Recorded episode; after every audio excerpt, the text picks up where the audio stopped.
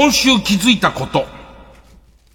まあ、今週は2020年最後の深夜のバカ力生放送じゃないですか。やっぱりそういう時っていうのはこう一年を振り返って、なんすかね、あの、日本の重大ニュースベスト10みたいなやつを切りまくったりとか、そういうこうメリハリが大事だなと思ったんですけど、こう、今年どんなニュースあったかなっていうのを書き出してみたら、えー、っと、先週起こったことより前はもう忘れてしまってるっていう。何か病気が流行ったみたいな。おっきい、おっきいスポーツイベントをや、やったんだ、やんないんだよね。やってないの、延期になったみたいな。それ、おぼろげに、それは僕は記憶力がいいんで、あの、覚えてますけども、実際正確に言えることはこの一週間、いや五日ぐらいかな。で、吟味を重ねた結果、ちょうど10個ありましたね。えー、10代、10代、ベスト10と言いますか、まあ、ワーストも入るでしょうけど、あと、重い大きいもかかってますけども。まあ、第10位がですね、あのー、スジャータから出てる、えー、っと、コーンポタージュのドレッシングがすっごいうまいです。これが。えー、これがですよ。えー、これがですね、あの、いろんなニュースを抑えて、第10位に入ったんですけど、でもすごいと思ったのが、朝の番組で、うまいんだよって話した途端に、そのスジャータの、えっ、ー、と、オンラインショップが、あのー、えー、パンクするっていうか、パンクした上に、えっと、お膝元のオンラインショップで、もう入荷未定みたいになっちゃったから。で多分この世でまだ残ってるスジャータのドレッシングはうちにある3本だけだと思うんですよ。で、今すごい高騰してると思うんですけど、まあ、えー、この暮れ正月は何にでもかけてやろうかと思って。えー、何にでもぶっかけて食ってやろうと思ってますね。それから第9位はですね、えー、っと、バス旅を見ましたね。全世界に起こったニュースで僕が覚えてるやつですよ。印象的なもの、今現在で覚えてるやつのうちの第9位が、えー、っと、バス旅、いつだかはもう忘れちゃいました。昨日か一昨日だと思います。昨日か一昨日えー、っと、例のテレ東のバス旅の Z の方。だから、えー、田中洋二さんと羽田圭介さんのやつを見たんですけど、これちょっと良くて、良かった、何が良かったって言っても、マドンナが鈴木アンジュさんだったんですよ。で、鈴木せ、あ、鈴木アンジュさんが久しぶりのわかんないで来てる人だったんです。あのね、バス旅、特に田川さんと恵比寿さんの、えー、初期にはよくいたんですよ。あの旅の過酷さがあんまよくわかってないっていう、ね。えーと、実際バス旅とは言うものの、途中途中ロケバス、ロケバスもバスですもんね、みたいな女優さんがふわっと来ちゃうことが多かったんですよ。でいて、まあ、あの、全面に不満と不安を出していくっていう回が多かったんですけど、途中から、もうそのことは分かった上で、その、こう、視聴率番組としてやってくるマドンナが増えてきて、まあ、これはこれで、あの、もうヘトヘトになってんだけど、好感度上がるっていうことを知ってて、もう無理やりでも頑張るっていうのもいいんですけど、僕の中でのいい回は、えー、マネージャーがうっかり取ってきちゃってるっていう。マネージャーがなんか評判らしいよっていうんでうっかり取ってきちゃって、でいて、えっ、ー、と、タレントに、その、マドンナのタレントに、あんま内容の過酷さを言わないまま、当日を迎えてしまうパターンで、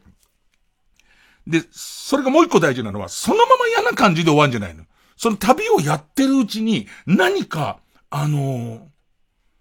理解していくっていうか、まず諦めの境地に入った後、これはとにかく、この3日ないし4日ないしを、とにかく過ぎるまで頑張ればいいんだっていうモードに入ってきて、最終的に本当に成功したくなっていくっていう、この移り変わりがいいんです。この移り変わりがいい中で、鈴木杏樹さん、正直、僕、鈴木杏樹さん、その、アンジュさんに昼間のラジオ来てもらってすっごい好きになってますけど、あの、最初の一日は戸惑い続けてます。はっきり言って感じ悪いっす。あの、そういう番組だからってみんな見るぐらい、あの、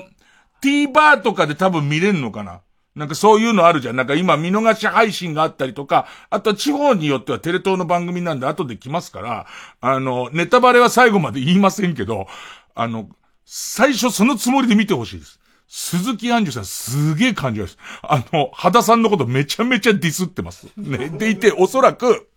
まあ、僕に言わせるとバス旅の見方が浅い人は、ここでなんだよ、マドンナ感じ悪いなってことなんですけど、もうここから来ました、僕の中では。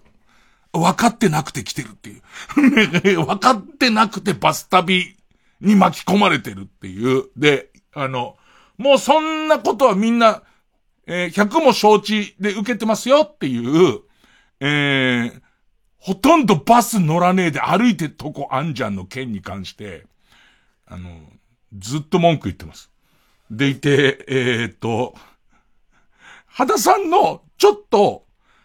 どうして肌さんはそこまでゴールにこだわるのっていうくらいの変人ぶりに対してすげえ毒入ってるの。言うこと聞かねえとか、勝手だとか言ってんだけど、これが先に進むにつれて、なんか良くなってくっていう。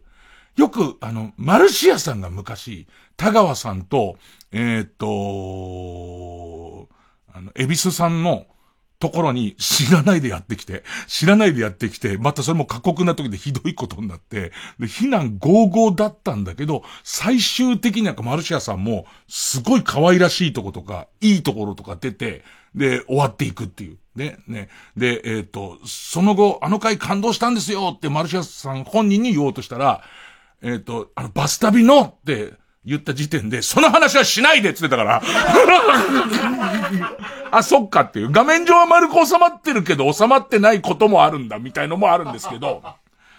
なんかね、よかった。その鈴木杏樹さん、もし、もし見てない、見逃しの人はぜひ見てほしいですし、あとまだオンエアになってない人は、その1、1日目の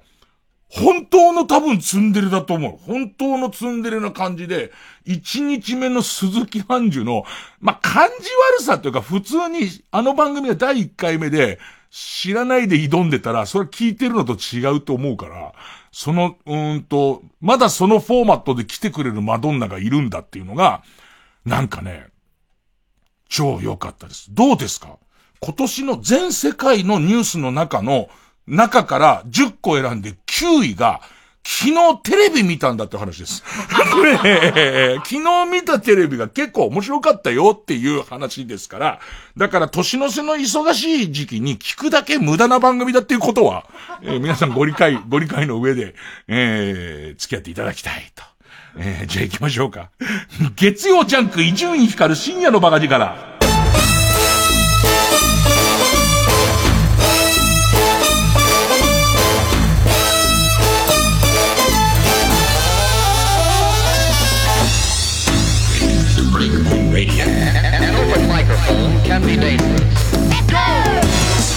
いや、忘れやってんな。なんか、なんだっけ、うの、うの。いやいや、トランプ。ね、その、あの、どうこういうやつ。トランプとうのを間違えちゃうむしろ何周かして新しいやつ。ですけど、いや、悪いとは思ってるよ。悪いとは思ってるけど、聞く価値のない番組だっていうの言った後だから。言った後だったらそういうやつも大丈夫だと思うんです。確かなんかアメリカのなんとか大統領って人がなんとか大統領に変わる変わらないみたいなのもあったんですけど、残念ながら40位台ですね。それはもう忘れちゃってますから、僕、僕が忘れちゃってることに関しては、どうしても40位台になりますね。で、第8位びっくりしますよ、皆さん。カバン買った？入ってきましたから。カバンしかも2日連続で立て続けに2個買ったってなってくると、え、それベスト3入ってませんか？ってなると思いますけども、これベスト3強力なのが入ってますんで、第8位はカバンを2日連続で買う。これが入りましたね。でもちゃんと理由があって、肩痛いってずっと言ってんじゃん。肩痛くて、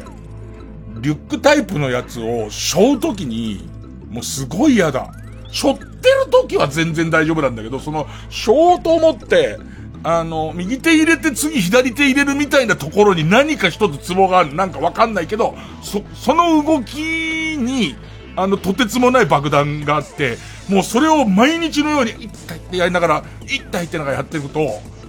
カバン、カバンが嫌いになってくるんだよ、なんか。カバンを見ると、もう、パブロフの犬ってあんじゃんか。なんかあの、博士が、犬の餌をやるたびに、えっと、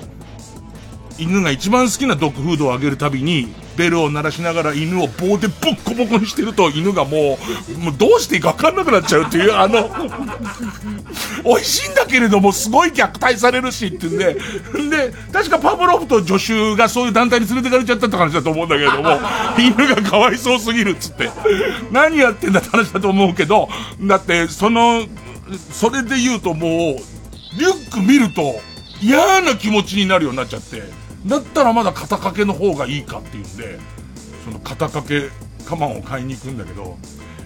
何年か前、まあ、進歩しねえとか何年か前もしたんだけど、なんかさ、ちょうどいいカバンって一生なくないのなんか、最初は、携帯と、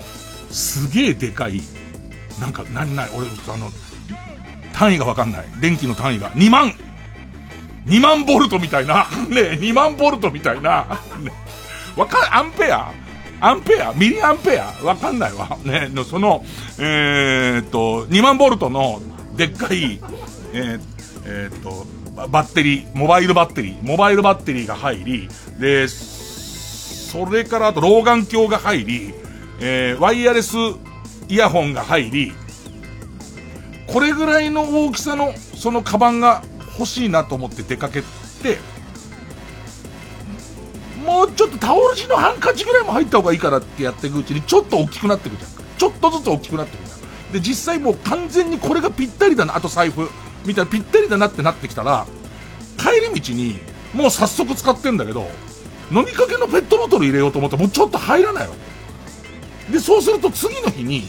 これにペットボトル1個入る分ぐらいのやつを買いたくなるわけ。ね。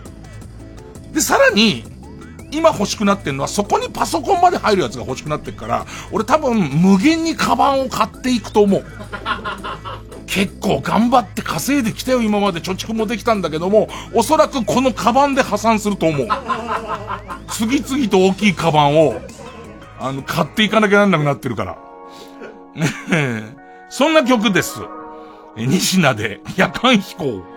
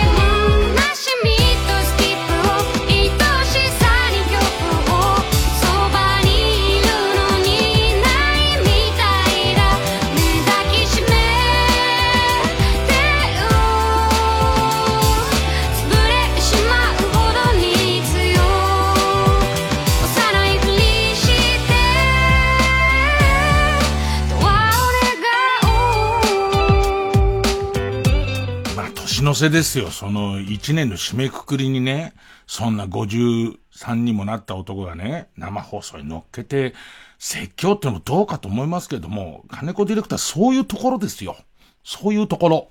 僕もバス旅見たんすよなんつって。でいて、1日2日目ぐらいの鈴木杏樹さん、やばかったっすよねみたいな。ね。は、肌圭介さんとバチバチだったじゃないですか。ほぼだって、口聞かないような険悪な状態になってましたもんねみたいな話を、すごいってきたじゃないですか。伸びるよ。せっかく、せっかくテレビ見ただけの話をさ、ね。ー、俺、さすがの俺もさ、10個やるのに、そこまではないだろうと思って、やったのに、むしろの見たらしいんだよ。その金子ディレクターも見たらしくて、でも、本当にわかるよね。それ、久々に険悪な感じから入ってるし、鈴木杏樹さんも元々の格としては多分あそこ行く格じゃないんだけども、いろいろあったじゃん。で、いろいろあって、いろいろあった結果来たんだろうなっていう、で、なんでしょうね。多分、その、えっ、と、タレントイメージと裏腹に、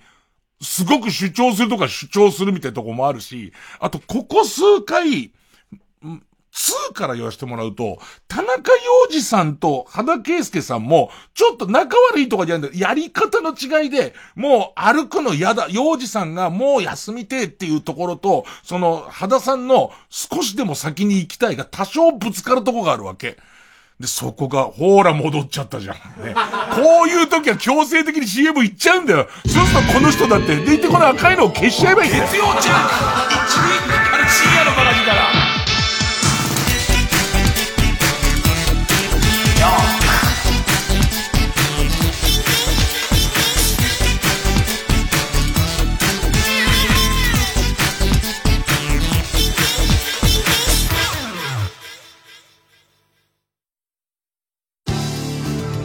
TBS ラジオジャンク。この時間は小学館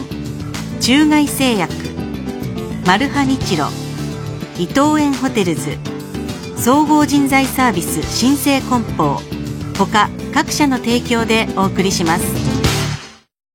漫画アプリサンデーウェブリではただいまキャンペーン実施中。名探偵コナン烈火の炎ガンバフライハイなどなど日替わりで少年サンデーの人気漫画が無料で読めちゃいます年末年始は漫画の世界に GoTo しましょう詳しくはサンデーウェブリで検索小学館マスター、就活どうしよう。マスター、就活どうしよう。マスター、就活どうしよう。中外製薬志望の皆さん、キャラが濃すぎて僕には受け止めきれない。たらしね、頑張れよ。TBS ラジオ主催、みんなで作る復興コンサート2021、 supported by KDDI。仙台フィルと加藤登紀子の夢の共演。3月7日日曜日、宮城県名取市文化会館で開催します。チケット販売中。詳しくは TBS ラジオイベントサイトをチェック。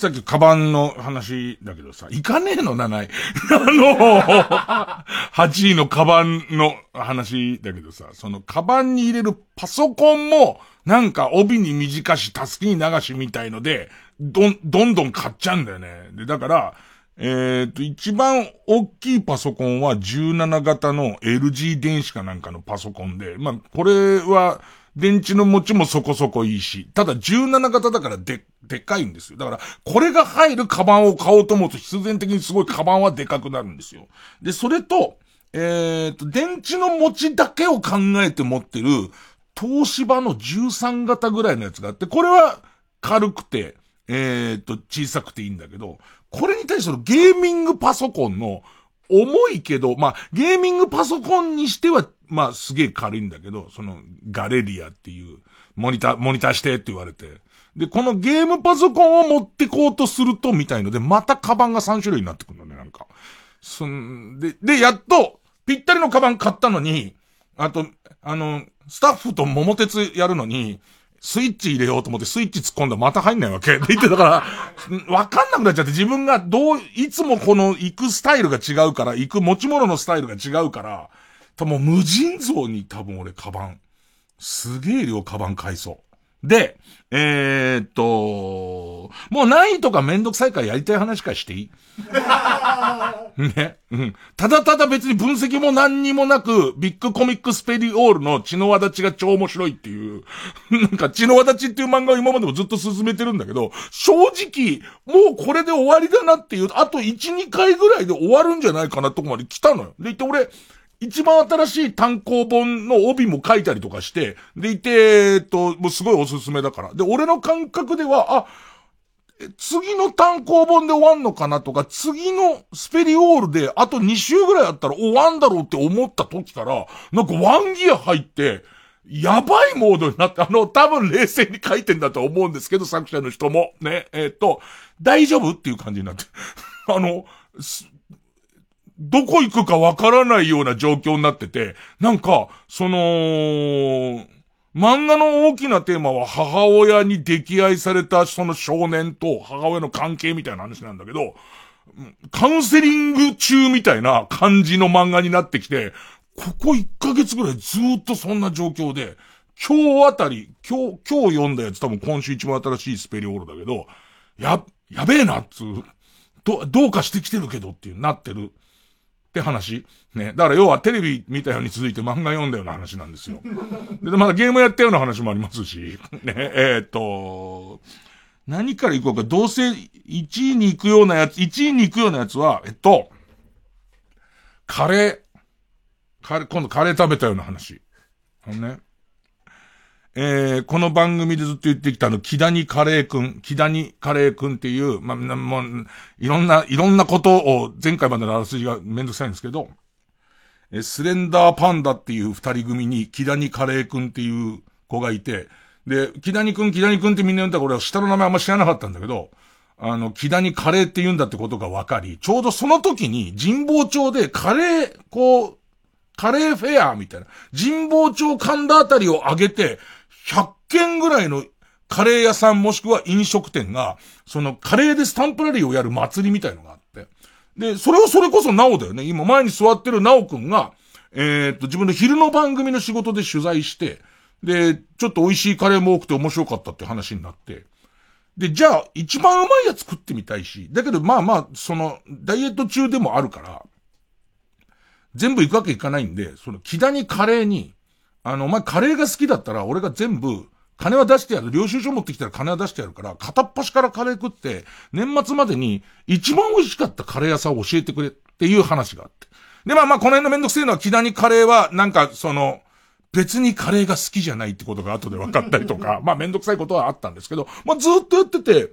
20店舗ぐらい行って、で、その木谷カレーくんが、一応伊集院さんその自分が、えっ、ー、と、うん、食べた限り1位のカレーここですっていうのを教わって、じゃあ行ってみようかって言ったのよ。で、それが、俺スープカレー、これ北海道もオンエアされてるんで、最後まで聞いてね。俺スープカレーとの出会いがすごい良くなかったせいで、スープカレーっていうものに対して大きな期待をしない人生を追ってきました。ね。あの、北海道で、これまた難しいのはさ、そうか、なおも北海道なのか。なおくんも北海道なのか。北海道も諸説あって、そんな流行ってない説もあるよね。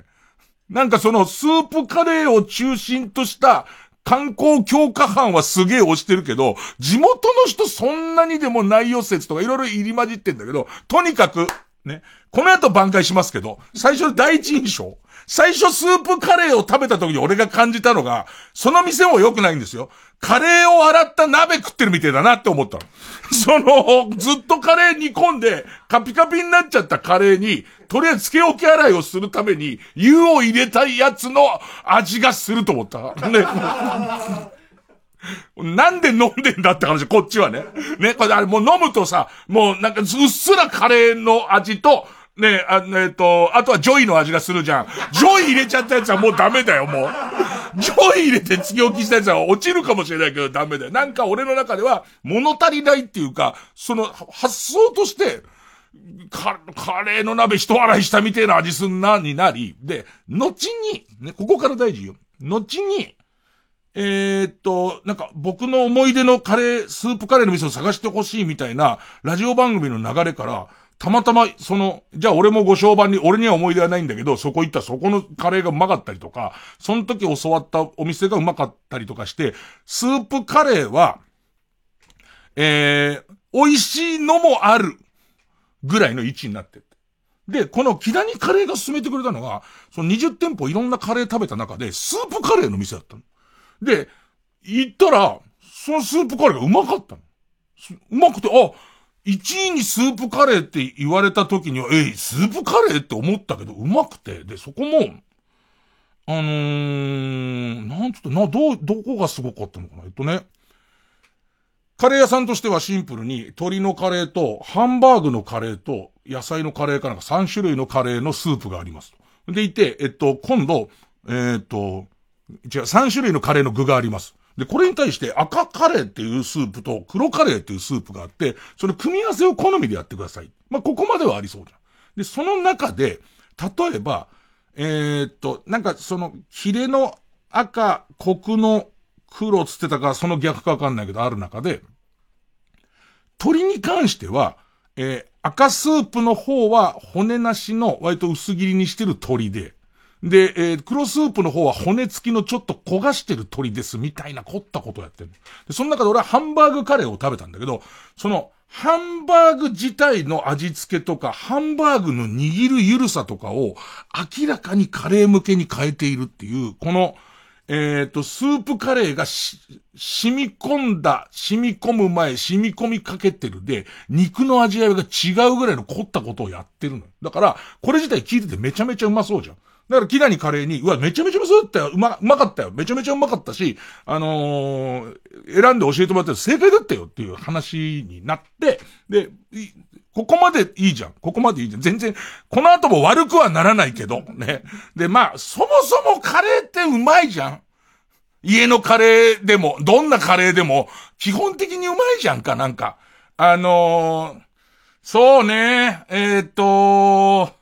なんで反社会的組織に捕まって荒縄で縛られた上に、えー、体中にこうトゲトゲの鞭で傷だらけにされて、そこにぶっかけられたカレーすら、そんなに痛いけどうまいじゃんねえだってそれカレーだから。いや、傷が痛いのとうまいうまぐらいは別だからさ。ね、その、基本的にはそうじゃないですか。すごいカレー好きだったおじいちゃんだからっつってさ、お墓参りに行くと必ず墓石の上にかけるカレーあんじゃん。あのカレーもさ、ね、その家族がいなくなった後にさ、ちょっと舐めるとうまいじゃん、別に。その衛生とか、呪いとかは別。ね、カレーって大抵うまいじゃんか。ね。で、その中で選んできてる、しかも20件からのフェスティバルで出してるカレーの1位だから、それうまいよ。うまいし、それを食べたところでも、そのお店の人も本当美味しかったですっていうし、また来ますって言ったらこれにも嘘はないし、なんだけども、これで終わりじゃなくて、ちょっと日本シリーズみたいのやろうって話になって、そしたらまさになおが、なおもすごいなと思ったのは、朝の番組で一軒だけカレー屋、そのフェスティバルで出てるカレー屋さんを紹介するのに、一週間十何軒食べた上で一軒決めたで、その一軒決めたカレーが、えー、その、木田にカレーの攻めたエリアとは違うところの、離れたところの、まあ、えっと、神保町エリア、神田エリア、ちょっとずつ離れてんだけどね。で、そこでこれが一番うまかったっていう、えっと、だしカレー。だしカレー。京風カレーのお店が、まあ、うまいっていうわけ。で、そうするとじゃあ、キラニカレーの今のスープカレーと、えっ、と、ナオデストラーデの、それ出役としてはナオデストラーデ、前座ってるナオの、選んだカレーを食べ比べてみようと思って、その1日目はそこの、えー、スープカレー食べて満足して、でいて、すげえなと思う。俺、木谷カレーのインスタグラムにすげえ寄稿してるのね。あの、写真とカレーの感想を、すげえ長文で送ってるのね。で、今ファミ通の連載が止まってるから、俺が一週間で一番力を入れて書いてる文章が、もう木谷カレーにカレーを食べに行ってきたレポートなんだ。でいて、その1位に出したカレーがとてもうまかったっていう話や、ちょっと面白コメントなんかも載せながら、相当な文字数になって送ったら、木谷くんからやんわりとインスタグラムってそういうもんじゃないですよっていう、そういう、ブログとかではないから、あの、ホームページとかではないから、インスタグラムっていうのはなんかそういうんじゃないんです。やんわりと、ちょっと伊集院さんにお手数をかけすぎてるんじゃないかな、みたいな、まあ、感じの空気をもらいながらも、お願いだから全部載せてくれよ、みたいな。ね。だから、最終的な締めのところが大事なインスタグラムに文章を載せてくれてありがとうと俺が書いてんだ。迷惑感じ取っちゃったから。ね、それで、それで済んで、そこのコメントにも何の嘘もないわけ。すんげえうまいなって思ったから。それで、次の日じゃあ、なおくんの言ってた、えー、っと、お、おこしやす。これがまたさ、おこしやすって名前だったんだけどさ、名前のカレー屋さんなの。なんだけど、えー、っと、M1 見ちゃったじゃん。おいでやす入ってくるじゃん。俺食べログでずっとおいでやすで場所探してて、ねえじゃんってなって、起こしやす、正確には、起こしやすって店なんだけど、ここの起こしやすの出汁カレー、京都風カレーって言うんだけど、これが、超うめえんだお、まあ、これ俺にと、あんまりこういうの困っちゃうさ、ハードル上げるとさ、言ってることじゃないっていう、ほら、なん文章での表現力が俺天才的じゃん。たまに、言葉での表現力がすごいじゃんか。いや、それはさ、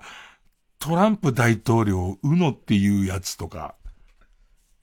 あるけど。でもね、なんかこう、また食いしん坊だ。美味しいものを美味しく喋っちゃうから、あんまりハードル上げられるのも困っちゃうんですけど、そこのカレーが、まあうまくて、もうびっくり、それで思ったのが、それで話飛ぶよ、話飛ぶよ。えっとね、えー、ついこの間、名古屋仕事行って、名古屋で仕事納め、名古屋の仕事納めをしてきたんだけど、今年の野球あんじゃん。今年の野球って、ソフトバンクファンの人はそらいいシーズンだったとか大騒ぎするじゃん。未だにいいシーズンだった球を持ってるじゃんか。で、ジャイアンツファンって落ち込んでるよね、みんな。あの、田中、田中さん、爆笑の田中さんも、サマーズのミムさんも、あと、ホリポリもすごいマネージャーでジャイアンツファン、猛烈なジャイアンツファンいるんだけど、ジャイアンツファンって4し、0勝4敗で日本シリーズが負けたっていうことで、ものすごい、こう、落ち込んでるじゃん。でも優勝したじゃん、みたいなことを、もう、口にしないじゃん。来年頑張ろう、みたいな感じになっちゃってるじゃん。なのに、名古屋行くと、ドラゴンズファンって久々の3位だからものすごい盛り上がってる。本当にいい、その、ましてやグランパスもドラゴンズもいい成績だったから、来、今年はいいことあんまなかったけど、スポーツだけは来年につながるぐらいの、ドラゴンズファンの充実度めちゃめちゃ高いんだ。その感じっつうのかな？俺の中で、この日本シリーズ、急に現れた起こしやすが強すぎて、な、なんか、その前日に行ったスープカレーのお店に申し訳ない感というかね。また来るよってら行きますけど、多分おこしやすをあと2回3回行ってからになるなっていう感じと。でもさ、ジャイアンツセリーグぶっちぎりで勝ってますからね。それすごいことですからね。それはすごいことなんですよ。なんですけど、そのおこしやすのカレーの出しカレーの中でのちょっとレベル、出しカレーの表現を、要するにお蕎麦屋さんのカレーみたいな言い方するじゃんか。もうちょっとそういうレベルを超えてきててた、お、その、店主が、解析料理をずっとやってて、で、その、そういうの、そこで出汁の美味しさみたいなものに目覚めて、これをカレーライスにしたいっていうことのみで作った店らしいもうすべてをやめて。やった、もうなん、出汁、多分、な、何代か前の、あの先祖が出汁で溺れて死んでるんだと思うね、おそらく。ね。多分、非合法組織に後ろ手に縛られて、出汁の中に顔をつけられて、ブクブクが消えたら出して吐けっていうのをやられてると思うの。おそらく。非合法組織はなんで食材を使って拷問してくるのかが、まあ、俺の中では謎ですけど、もう出汁に命かけてる人で、まず飯すごいな。あの、カレーライス頼んだ時に、カレーとご飯の分量みたいのが、ちょっとややカレー少なめかなって思わなくもないの。カレー、ルー、ルーが、やや少なめかなと思わなくもないんだけど、飯がすごくて、カレーライスに使うご飯なんだけど、だしでご飯炊いてるんだ。だしご飯なんだけど、ここだけではそんなことやってくるんだと思うじゃん。もうそれ全然上の口なのよ。あの、炊く時に使うだしは、貝柱と昆布かなんかの、要するにじわっと効いてくる奥から来るだしだと。ほいで、貝柱と昆布の若干味のついてるご飯が、炊けて、カレーをかける前に、今度魚粉系の出汁を混ぜて香りを立たせると。要するに食欲を誘うやつは寸前にやる魚粉の出汁なんです。みたいな。こんなことご飯にやってるの。でいて、その、えっと、カレーとご飯結構考えてるのが、ご飯、このご飯とカレーに合う醤油を作ってもらってるんですって話になって。で、この醤油、ちょっとご飯に垂らすと、もうご飯と醤油だけで止まんないみたいなことをやる。本当に止まんないの。本当にこれだけ延々と食べていける感じのやつなんで。でいて、カレーも、俺が食べたのは、なんか野菜多め、おばんざいカレーつって、いろんなこう、京都の野菜のおばんざいが、ポン、えっと、まず、だしご飯にカレーだけかけます。で、その上に、えっと、ちっちゃくいくつか盛り付けて、で、全部混ぜてもよし、一個と組み合わせで食べてもよしみたいのを作ってくれる。で、それで神さんも言って、神さんは牛肉カレー頼んだんだけど、なんかすき焼きみたいのを作って、で、その、えっと、カレーとご飯の上に乗せるっていう。で、えー、これすげえなと思ったのは、食べてる途中で味変したくなったさっきの醤油もありで、もう一個すき焼きを煮た割り下。これをかけるっていうんで、こう、より出し寄りになるみたいなカレーをやるのね。で、これが両方ともすげえうまいんだけど、今みんなラジオだから頭の中でいろいろ想像するじゃん。何そのカレーやって。でいて、別に、その、想像できないとこはもやもやになってると思うんだけど。その店ね、えー、っと、カウンターでワンオペで、で、多分、6人ぐらいしか入れない、あの、カウンターで6人ぐらいの丸椅子しかなくて、おそらく8人いけるのを、えー、密になんないように切ってると思うんで、入り口のとこに食券の券売機があるのね。絶対、そういうカレーを一切期待しないよね。それおじさんにも言ったんだけど、これって裏面に出てます、ること多分あると思いますよっていう。多分、俺が、ああいう神田秋葉原あたりで歩いてて、外観でこうやって見たら、このカレー屋さん、今、昼休みカレー屋さん入ろうと思ったら、食券渡して30秒で出てきて3分で囲んで帰るカレーが出てくると思うの、絶対。別に遅いわけじゃないんだよ。ちゃんとやれる仕事はして温め直してるから、まあでも5分、3分5分ぐらいはきちっと作ってくれるから、かかるし、それガツガツガツガツってカレーじゃないんだ。これとこれを一緒に食べて、さっき言ったように味変ここでしたらこうなるみたいなやつが、めちゃめちゃ嬉しい感じのカレー屋で、あの、ほぼスタンドカレーだよね。お店自体は、そのおじさんのこだわりもあって、いろいろその、うん、やってはいるものの、絶対前通ったら、ここに、スピード、スピードは期待するけれども、繊細な味は期待しないだろう、みたいな、カレー屋で。ただムカつくのは、多分この話聞いて、木谷カレーは相当落ち込んでると思うの。なおの嬉しそうなこと。俺の教えた店ですみたいな。ね。伊集院さん僕の受け売りで食べてますけど、ちょっと腹立ってきちゃう。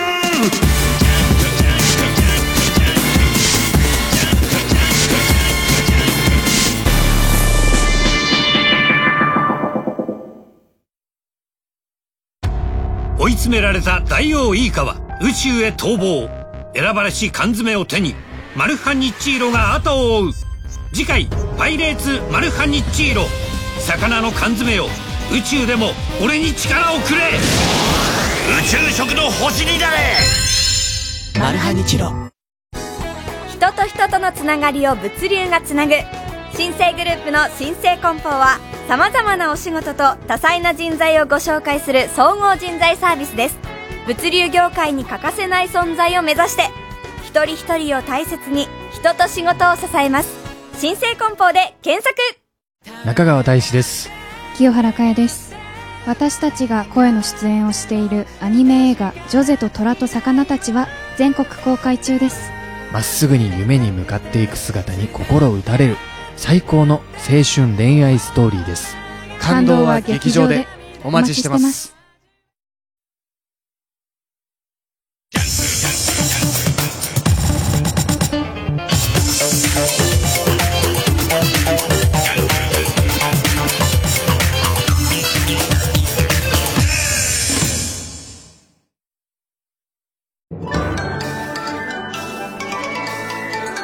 ここで平成ジャンプのタブイズムをお聴きください。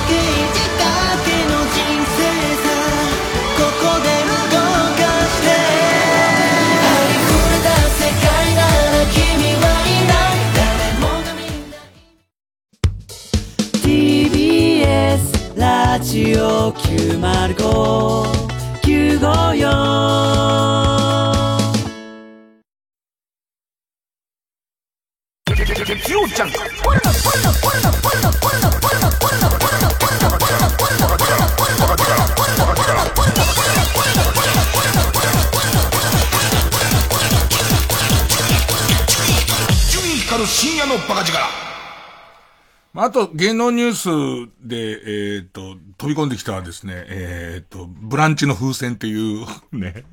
意外にわかんない人はおそらくネットでブランチ風船で見てもらうと、うわって思いますよ。ねえ、王様のブランチね。王様のブランチの風船の話。で、えー、っと、ゲーム。ゲームが、始めたのがサイバーパンク。サイバーパンク、正確には2777、2077みたいな年号もついてたかな。サイバーパンクっていうゲームを始めたんです。で、始めたんですけど、このサイバーパンクゲーム好きの人はご存知だと思うんですけど、曰く付きで、すごい期待されてて、サイバーパンク早く出ねえかな、早く出ねえかなってなってて、ついに延期多分2ヶ月してんじゃないかな。これでできましたっていうことになったんだけど、今、ゲームって、例えばプレステ4でもプレステ5でもできますよとか、で、さらには、スチームってパソコンでもできますので、このパソコンでできますになってきちゃうと、パソコン自体のスペックがめちゃめちゃすごいお金かけて、特にグラフィックボードに死ぬほど投資して、すごいこう、うと、計算速度のものもあれば、そこそこのものもあって、そのどれでもスチーム自体は動いちゃうから、まあ、この、え、っと、そのパソコンの性能によって、どこまで映るみたいな、4K みたいな、4K60 フレームみたいなので映るのもあれば、もう、えっ、ー、と、ドットで、ドットで、ドットってことはないけど、まあ、その負荷が全然違うじゃん。で、そんな中で、もう、いろいろ頑張りすぎちゃって、動かないパソコンが結構あると。もうゲームプレイできないじゃんとか、あと途中で止まるって、もう、負荷に耐えられないのかバグなのかわかんないんだけど、途中で結構止まるっていうことがあって、で、最終的には、このメーカーがもう金返しますって言い出して。ね、それぐらいの。ただ俺が思ったのは、金返しますの話があった時に、もうちょっと触ってて、とはいえ返しますかっていう余裕みたいのを、そのゲームの世界観とか、動くところとか面白いし、始めた時の期待感とかすごいから、いや、徐々にそら、その、えっ、ー、と、アップデータ出しますけど、一旦返します。よ、そら、動かないのを出した我々が悪いわけですから、お返ししますけど、返します？っていう感じの、余裕を感じるぐらいゲーム性自体は面白いんだ。で、しかも、あの、僕は運よくそれをファミ通から借りてる PS5 でやってるから、多分他の機械よりはきちんと動いてんだと思うんだけど、これが困ったことに、俺がまたクソヘッポコだから、どんな世界観つったら未来、多分2077通がだから2077年ぐらいの話なんじゃないですかね。その未来の、なんかこう、その未来都市。昔の映画でいうブレードランナーみたいな、ああいう感じの、えっ、ー、と、未来都市で、おそらく、また俺あんまり理解しないでやってるから、おそらく、俺はもうみんな人はサイボーグ化されてますと。サイボーグ化されてて、頭にチップ入れたりとかして、こうバージョンアップできたりとか、いろんな、あと自分の手からケーブル出て、そのケーブル繋ぐと、その情報通信できたりとか、いろんなことがもうできるような体におじさんになっちゃってますよっていう。そんな中で、貧富の差とかすげえ激しいから、えっ、ー、と、粗悪チップみたいのが入っちゃったり入れられちゃったりとか、あと、ウィ、コンピューターウイルスみたいのに感染しちゃったりして大変ね、みたいな。で、それがその、サイバーパンクな、えっ、ー、と、世界観の中で、えー、大変なんてオープンワールドアドベンチャーみたいなの行われてるんだけども、俺も序盤戦のところで、えっ、と、もう銃撃戦に勝てないの。もう何度やってもすげえ銃で撃たれてバーンって死んじゃうわけで、でいて、何度も、いや、その死んじゃう、死んじゃうんだけど、何度か力技で抜けられそうだなと思ってまたやられるみたいで、また元に戻されるのが続いて、続いて。そしたら、やっとまぐれが結構重なって、抜けたこのチェックポイントっていうところでエラーが出るの。ほいで、その、と、原因不明のエラーが出ましたみたいな。でいて、これ報告しますかみたいな。で、再起動しますみたいなの出て、で、えっと、戻されると、その、2、30回トライしてうまくいかなかったところのトライ前のところに戻るわけ。ね。いて、やっと殺したはずのやつ、やっと殺したはずのやつってまたいるわけ。ほいで、それをまたずっとやってんじゃん。で、もう飽き飽きしてくるわけ。で、飽き飽きしてくるけど、なんかの表紙に力を、まぐれヘッドショット5回続きましたみたいなことで、また抜けるわけ。で、抜けてさあ行こうと思うんだけど、またエラー出んの、そこで。そういうゲームなんだって思えてきた。その要するに、お、なんつうの？俺の思ってるのは、この世界観の世界にいる、いるということが、実は、どこまでがバーチャルなのかが分からなくなってくるようなストーリーに俺はなるんじゃないかと踏んでるのね、なんか。それバーチャルとは何かみたいな話になってくるとすると、俺の部屋に戻されちゃうっていうことも含めて、これは俺の脳にねじ込まれているチップの欠陥なんじゃねえのかみたいな風に思えてきたら、すげえシュールになってきちゃって、俺の中でこのゲームの、なんつうのかな、難易度は異様に上がってるよ。だって、普通にクリアするとエラー出ちゃうんだから。でもな、なんかわけわかんないのは、もう、諦めかけた、ここをもう通るとエラーなのっていうところを、ダッシュしないで、そーっと通ったらエラー出なかったのね。何これと思って、今までね、この感じっていう。そーっと取ったら大丈夫とか。まあまあだから、サイバーパンクやりつつ、今度、サイバーパンク疲れしちゃうと、また津島に戻ってくるんだけど、この津島も変なことになってて、えっとね、えー、っと、ゴーストオブツシマ終わったんですよ。終わったんだけど、その最近のゲームだからやり込みっていうのができるんですよ。やり込みと2周目っていうのができるんですよ。で、2周目っていうのにクリア、行くと、多分今持ってるもののいくつかが持ち込めたまま、今上がった体力とかをそのまま新しいストーリーに行ける上に、この2周目がかなり凝ってて、新しい要素が入ったり、一周目クリアした時にはここまでしか強化できなかった日本刀がもっとその、えっ、ー、と、強化できますよみたいなおまけ要素が入ってた。で、敵がもうちょっと強くなりますみたいなことらしいんだけど、俺その、普通モードで全然ダメで、えっ、ー、と、ゲーム側から優しいモードにした方がいいよって言われてやってるぐらいだから、二周目でさらに難しくなるのはなんか嫌なの。難しくなってまでも、それはもうサイバーパンクの方に移ればいいと思ってて。で、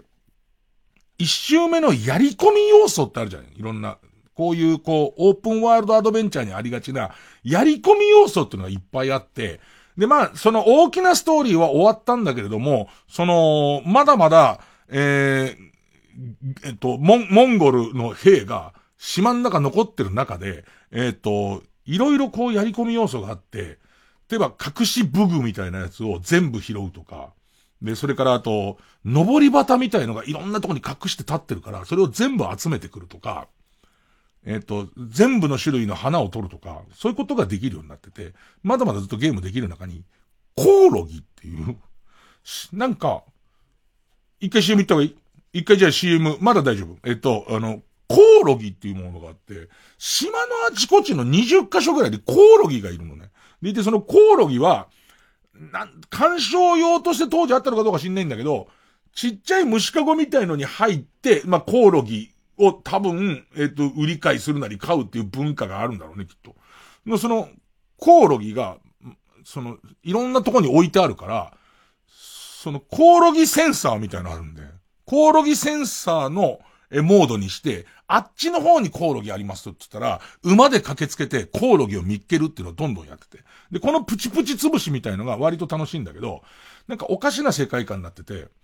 コオロギって墓場の片隅に、コオロギいるのよ。コオロギが置いてあって、コオロギセンサーはあっちって言うから、馬を飛ばして、パカラッパカラッパカラッパカラッつって、1キロぐらいそのコオロギ向かって一直線に行くと、実は、その、モンゴルの兵の残党が、えー、島民を拷問してるところに出くわしたりするわけ。でも戦うのがめんどくさいの。戦うのがめんどくさいから、一直線にコオロギ行って、コオロギ取ったらそのまま去ってくる。もう巻き込まれたくないの。それをもう今島の各地で、またコオロギ1個取るとコオロギセンサーが向こうだっつってるから、またそっちまで移動して、で、また、オープンワイルドアドベンチャーのさ、あの、きちんとできてるやつってさ、一回行ったところはワープできたりとかするじゃん。そうすると、あの辺にコオロギいるなってなったら、ワープして、また400メートルぐらい馬でダッシュして、で、そうするとまただ、そ暴れてんだよ。暴れ者がいて、あの、大騒ぎになってんだ、その、うん、村が。ね。でも俺は、コオロギを取って、でいて、あの、いい、あと、あとは俺の興味がないから。だからそのまままたワープしてっちゃうわけ、どっかに。それってさ、拷問されてる島民からしたらさ、平和になったはずのこの島で、まだまだ悪さをしてるモンゴルの軍人がいて、自分もひどいまで殺されそうな縛られた上に、でっけえモンゴルの刀を首に当てられたりしてるところに、向こう遠くの方から馬の蹄の音が聞こえるわけよ。パカラッパカラッパカラッパカラッって言うと、自分の方一直線に向かってくるわけ。そうすると、これが、伝説のやつじゃないですかと。あの伝説の、まあ、クラウドみたいな言い方してるけど、一度死んだと思われたのに蘇って、バッタバッタとモンゴルをやっつけたと噂の、あいつが今助けに来てくれたって思うわけじゃん。それが自分の前通り過ぎてコオロギ持ったと思ったら、悪空間に消えていくんだ。どんな気持ちなんだろうね。一切モンゴル兵に目も合わせないで、今もうずっとそれを、とにかく、コオロギあと2匹でコンプリートするんだけど、とにかくコオロギにしか興味ない。もう、一騎打ちしようぜみたいなこと言われるんだけど、いや、僕そういうんじゃないんでって言って、とりあえずコオロギ持って出かけるっていう、そういうゲームになってる。最終的に対馬は、そういうゲームです。コオロギを捕まえるゲームです。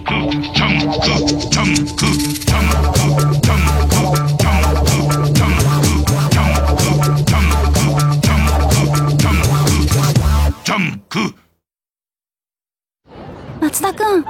もしよかったら私と温泉行かない？えいきなり？よよ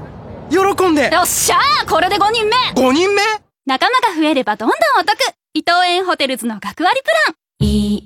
湯加減旅加減伊藤園ホテルズ。100万本のバラの花 TBS ラジオ公演加藤登紀子コンサート2021未来への歌2月11日ティアラ高等大ホールで開催。これからを生きる未来たちへ残したい大切な歌を歌いたいと思います。ぜひ聴きにいらしてください。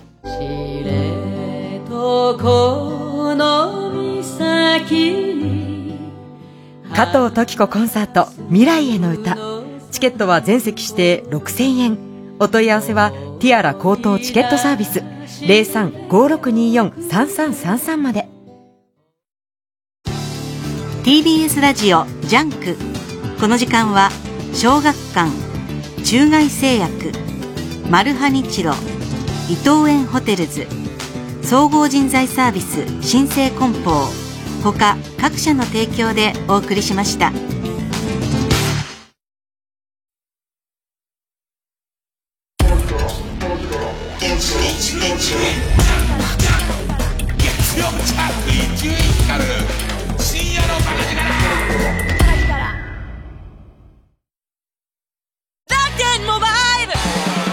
涼子です。楽天モバイルにする人どんどん増えてます。だって楽天回線エリアなら高速通信でデータ使い放題。4G も 5G も使えて料金そのまま月2980円しかも最初の1年は無料なの。さああなたも楽天モバイルで検索。年末年始に TBS ラジオを聞いてネスカフェゴールドブレンドバリスタ W を当てよう。TBS ラジオをお聞きの皆様へ日頃の感謝の気持ちを込めてネスカフェゴールドブレンドバリスタ W を950人の方にプレゼントします。おうち時間をリッチに楽しみたいと思っている方1月31日までにご応募ください。詳しくは TBS ラジオのホームページ内ネスカフェゴールドブレンドバリスタ W プレゼントキャンペーンサイトまで。お得なプレゼントのチャンスぜひご応募ください。エレコミックやつ一郎です。エレコミックの今立進です。片桐仁です。TBS ラジオ主催エレカタコントライブ OK コントの人が2月3日から7日まで銀座博品館劇場にて開催いたします。今回のライブテーマソングは中村和義さんにお願いいたしました。詳しくは TBS ラジオイベントページをご覧ください、うん、はい。2021年始まってすぐのコントライブになっておりますので、ね、気合が入っております。いろいろありましたので気合が入っております。頑張ります。新規店そして土曜深夜夜1時から放送中「ジャンクサタデーエレガタのコント太郎」も聞いてね。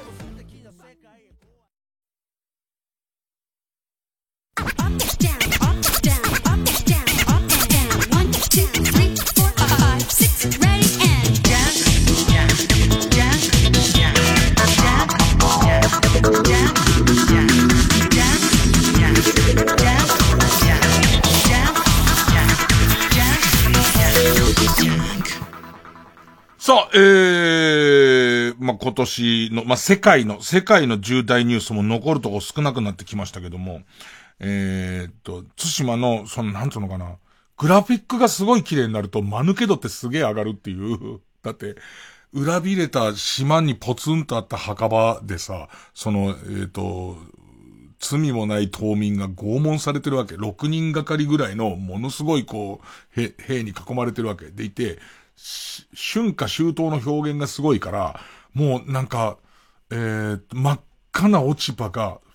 もう、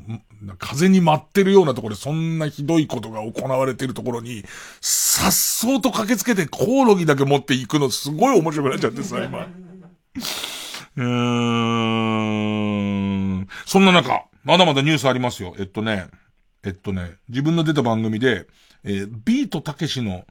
超常現象 X ファイルスペシャル。何年ぶりかかな？ちょっと前にも出してもらって、まあ基本的にはそのオカルト肯定派の人と否定派の人が分かれてみたいなやつで、前出してもらった時は中間みたいな役だったかな？中間みたいな役で。まあ自分の中ではもう言いようはどうでもよくて、なんかこう、えー、っと、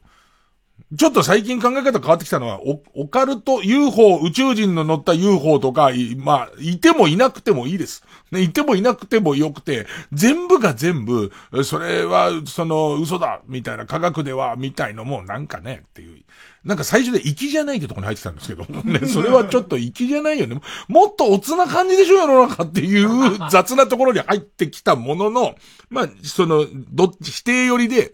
別にその場で本当にすげえものが出てくるんだったらば、あ、それは全然いいです、それでいいですって思うんだけど。で、自分がすごい、まあ、なんつうのかな、あの番組ももう高齢化してきてて、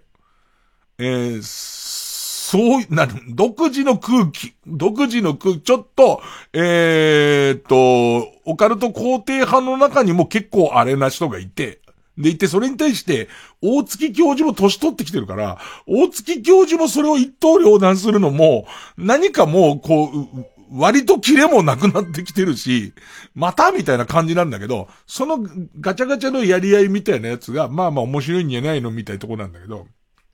えー、まあまあ相変わらずいろんなやつ出てくるんですよね。で、またそら、えー、ご家庭でいろんな映像もこさえられるようになってますし、あと、人が、必ずポッケにムービーが撮れるカメラが入っているっていう世の中も来てますし、で、さらには、えー、っと、ありとあらゆるところに、えー、カメラはある、あるじゃないですか。な、何カメラ監視カメラじゃなくて、まあその非常用のカメラがいっぱいあっったりとか、で、もっと言うと、えっと、そういうものを出して評判になると YouTube がお金をくれるっていう、こういういろんなことが、え、相まって、まあ、カオスな状態にすごいなってるじゃないですか。で、俺否定側にいてさ、で、今言ったこといろいろ、こう上手に編集して一本の番組に上がってるんだけど、なんか、えっ、と、どっかに、日本のどっかに、マトリョーシカ型の UFO が来たっていうのがあって、で、その肯定派の人の中に、これなぜマトリョーシカ型なのかっていう話を、えっ、と、説明してくれたのが、とにかく子供に見てほしいと。子供に見てほしくて、で、えっ、と、子供の好きなおもちゃみたいなものをやりたいんだけども、えっ、と、まず最初にソビエトで評判が良かったマトリョーシカの形にしちゃったんじゃないかみたいな。言ってることわかんないでしょ？わかんなかったんだから、その時俺もわかんなかったんだから、ね、で、そ、俺からしてみたら、ポケモンの方が見ねえと思うわけ。絶対、その UFO 来て、わあ、マトリョーシカが飛んでるつって来る人よりは、ポケモンの方が絶対見るよね。絶対そうじゃんか。だけど、えー、なんでマトリョーシカなの？って聞いたら、なんかそのソビエト、ソビエトだかロシアだかで、えっ、ー、と、UFO は最初近づいて、その時に評判が良かったやつだからって話なんだけど、いや、ソビエトの子だってポケモンやってるっつって、今ソソビエトの子もマトリョーシカじゃねえじゃんっていう。だけど、それもまた、肯定派の人が、えっと、えー、えー、昔来た時、時間のズレみたいも、理解のズレみたいのは、むしろ向こうの方が、えー、発達しすぎちゃってて、ちょっとその流行にずれちゃうなんてことはいくらでもあるんだっていう話になって。で、だから未だにマトリョーシカ型の UFO 来てんだみたいな話なの。ね。で、でその時俺がふと思った疑問で、マトリョーシカって、もともと、箱根細工、箱根細工を見て気に入ったソビエトの人が、ソビエトより前かも、の人が持ち帰って、で、そこで職人さんが同じようなの作って出来上がってるから、日本初のもんだと思うよ、俺っていう。あれってもともと日本初のもので、で、えー、っと、何なのそれっていう、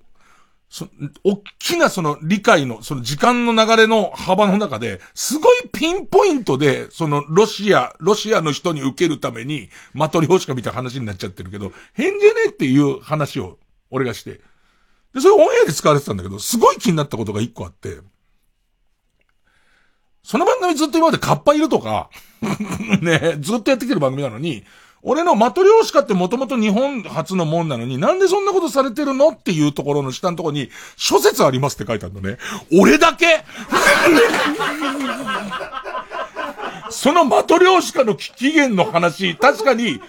4節ぐらい、いろんな説があった上の強力な2節ぐらいまで絞られてて、その日本初の話になったけど、えー、カッパいるとか言ってる番組で、俺だけ諸説ありますの扱いに、そこすげえシビアになんのっていうのが、自分の中では、ちょっと面白かったやつですね。曲一曲いきます。なんかあの、クリスマスの時にすごい吹雪のサンタクロースみたいにすごい暗い歌をかけたことに関して、いかがなものかと、深夜ラジオって楽しく聞くもんじゃねえかっていうことで、やっぱり年の終わり、ね、えー、もういくつ寝るとお正月っていうこのテンションの時に聞いてほしいまたあれコード。えー、伊藤祐之介で四角い箱。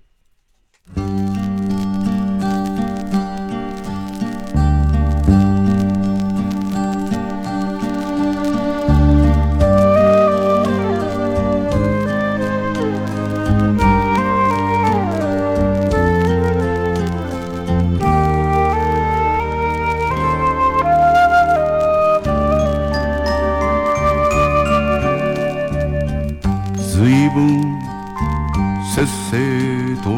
働いたけど結局四角い箱の中。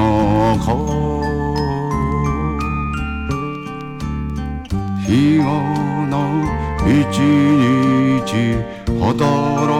いたけど結局四角い箱の中。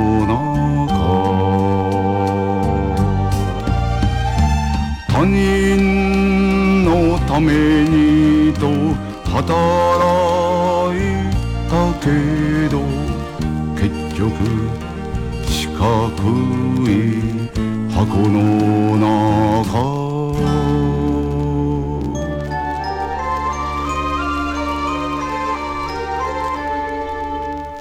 自分の道だと働いたけど局四角い箱の中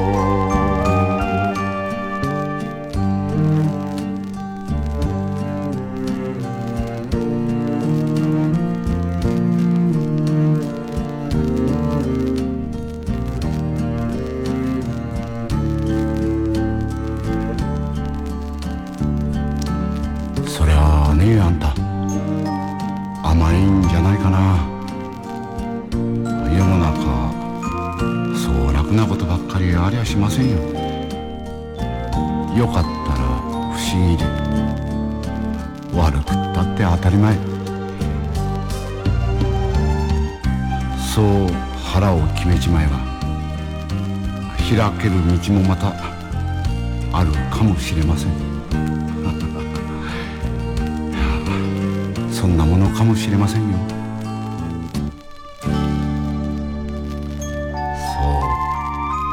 時を待つっていうことも大事なことなんじゃないかな。慌てちゃいけない。慌てたからって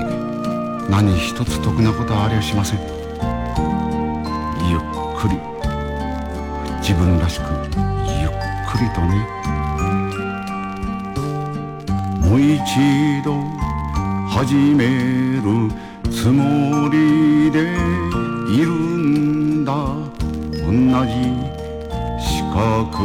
い箱の中。人の言葉につまずい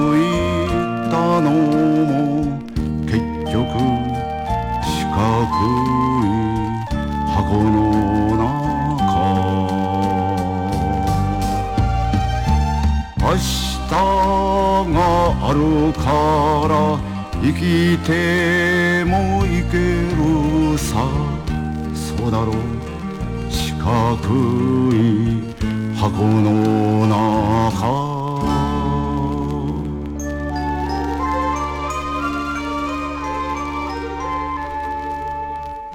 やってみようよ。人生だもの。はい出せ。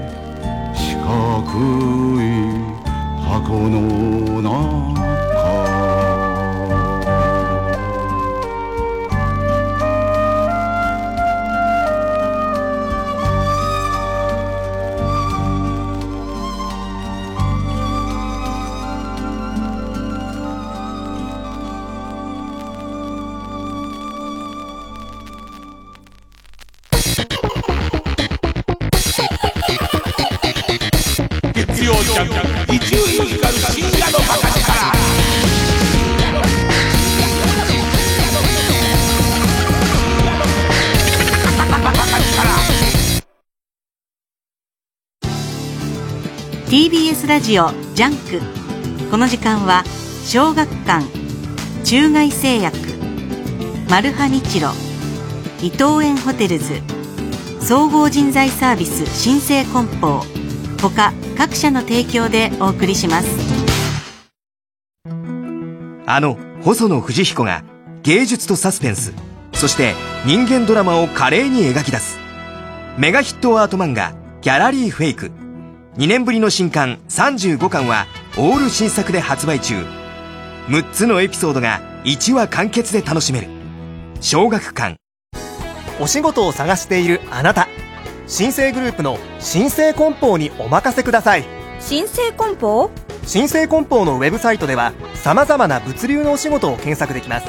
ぴったりのお仕事がきっと見つかりますよ。未経験でも大丈夫なのね。さあ新生梱包で検索 905FM954AM TBS ラジオ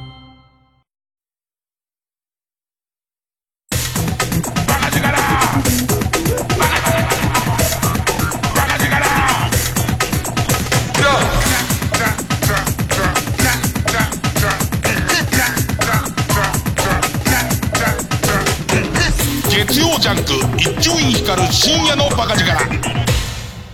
新勝ち抜きカルタ合戦会あいつの頭は2020年世界重大ニュースのが多分10個、9個かな ?9 個か10個あったと思いますね。一応じゃあ予備で言ってきますね。予備で。あと、先週なんですけども、えっと、朝の番組一緒にやってる竹内かなえたアナウンサーと、えー、っと、それから、えー、っと、安田美香っていう、まあ、アナウンサー、アシスタントと、両方ともホリプロなんですよ。で、で僕もホリプロなんですね。でいて、えっと、番組終わりにこの後どうすんのって言ったら、健康診断をしにホリプロに行くっつって。で、火曜日が竹内かなえ。で、えっと、えー、水曜日の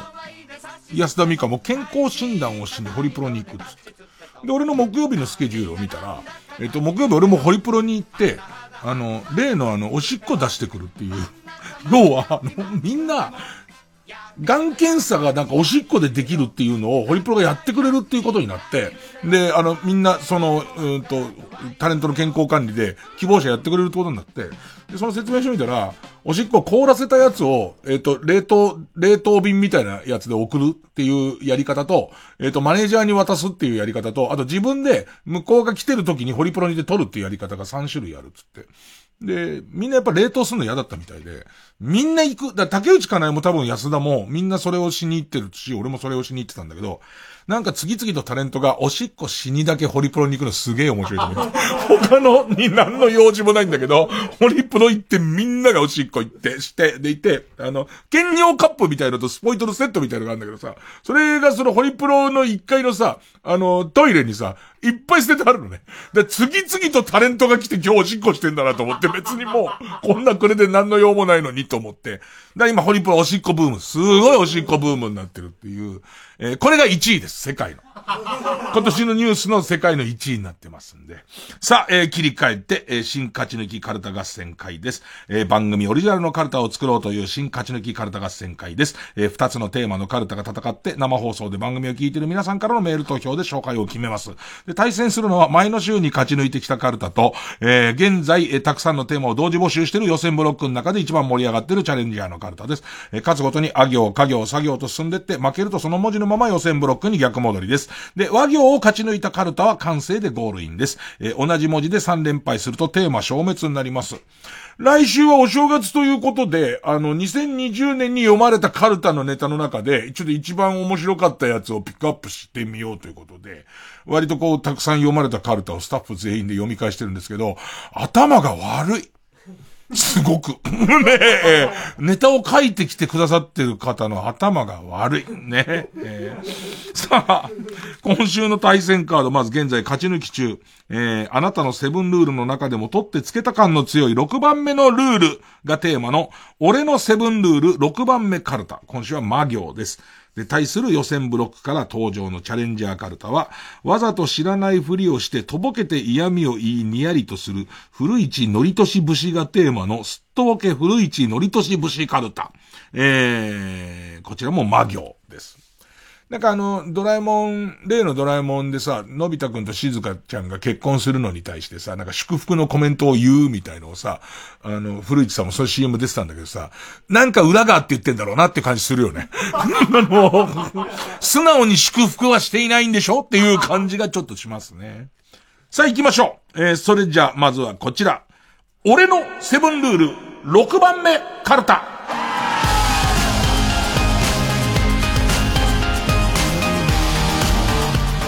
さあ、魔行です。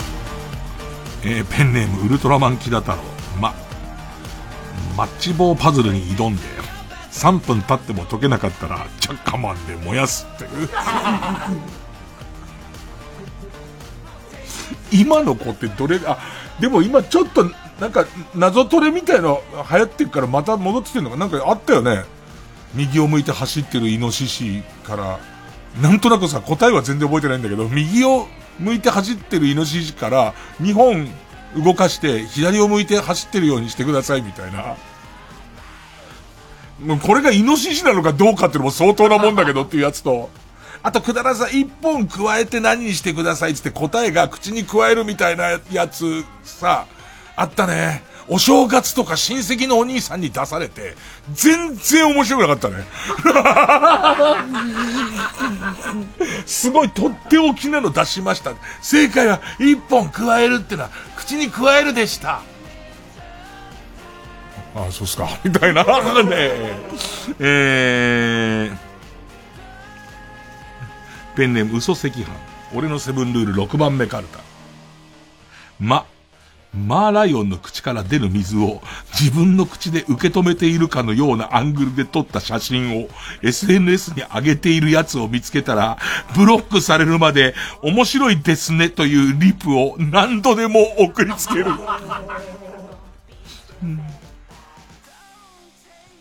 ペンネームをス10番。俺のセブンルール6番目からだ。ま、マグネットの将棋は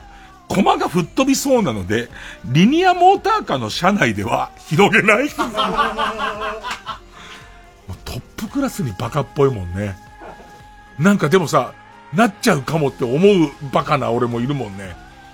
みんなでマグネット将棋やってたのに突然全コマふって浮いてね。